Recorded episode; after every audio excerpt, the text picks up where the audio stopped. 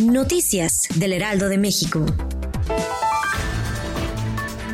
El gobierno federal recortó 2.1% del Fondo de Protección de Gastos Catastróficos y con ello eliminó la realización de 21.759 cirugías de cáncer de mama, a pesar de que en nuestro país mueren 18 mujeres en promedio diario por esta causa. En la revisión de la cuenta pública 2019 se detalla que durante el primer año de la actual administración se designaron 10.400 millones de pesos para este fondo. Registraron un recorte de 3.599 millones 803 mil pesos. Esto influyó en la falta de atención médica de derechohabientes, de acuerdo con el informe elaborado por la Auditoría Superior de la Federación.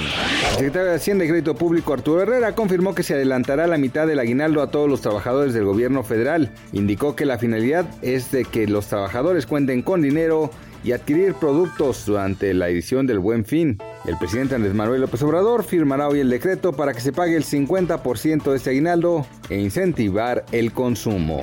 La Fiscalía General del Estado de Puebla rescató a 74 mujeres provenientes de diversas entidades que presuntamente eran explotadas sexualmente en tres burdeles que fueron desarticulados.